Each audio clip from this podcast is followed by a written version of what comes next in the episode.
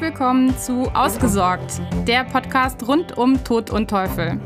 Der Tod ist mein Geschäft und der Teufel steckt im Detail.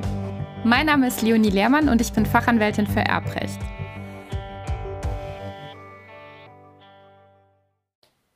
Wo ist der letzte gewöhnliche Aufenthaltsort, wenn jemand in einem Hospiz verstirbt? Anders als in meinen sonstigen meisten Fällen ging es in dem heute von mir ausgewählten Beschluss des OLG Braunschweiges mal ausnahmsweise nicht darum, dass sich Privatpersonen stritten, sondern da waren sich die Gerichte nicht einig. Und zwar im Konkreten das Amtsgericht Nordheim und das Amtsgericht Göttingen.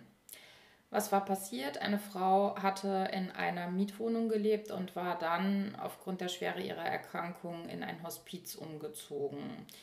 Die Mietwohnung war im Bezirk des Amtsgerichts Nordheims belegen und das Hospiz im Amtsgerichtsbezirk Göttingen. Nach ihrem Ableben hatte dann die Vermieterin die Wohnung kündigen wollen und natürlich auch räumen wollen.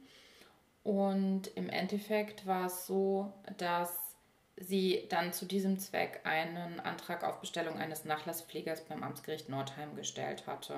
Das Amtsgericht Nordheim war bei der Auffassung, es sei nicht zuständig, weil sie ja nicht in Nordheim verstorben war, sondern eben im Hospiz, was wofür Göttingen zuständig war.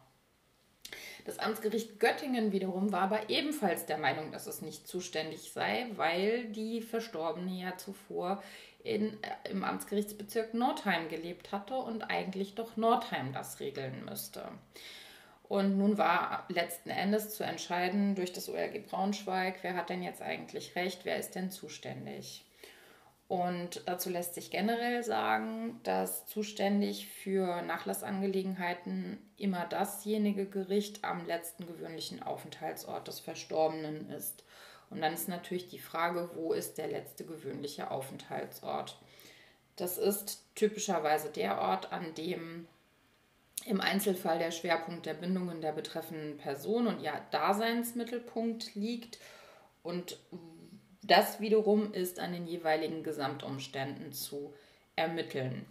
Und dann gibt es bestimmte Hinweise, die dafür Anhaltspunkt geben, wo das sein könnte. Nämlich zum einen die Frage, wo die, so, die überwiegenden sozialen Bindungen gegeben waren, aber auch die Frage, hm, was Ziel des Aufenthaltes war, ob man dort wirklich dauerhaft wohnen wollte oder ähm, wie hier im Grunde nur zu einer Behandlung hingegangen ist.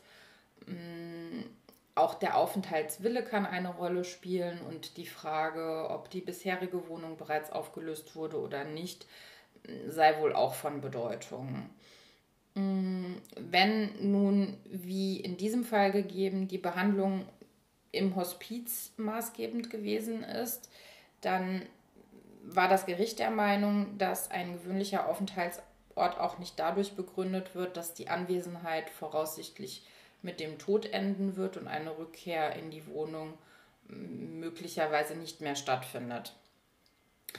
Und meines Erachtens völlig zu Recht weist das OLG Braunschweig darauf hin, dass wenn man das anders beurteilen würde, das gegebenenfalls dazu führen würde, dass man den letztlichen, letzten gewöhnlichen Aufenthaltsort ähm, nach dem Todesort bestimmt. Und genau das ist eigentlich durch das Gesetz nicht vorgesehen, sondern es geht immer um den gewöhnlichen Aufenthaltsort und nicht um den Sterbeort.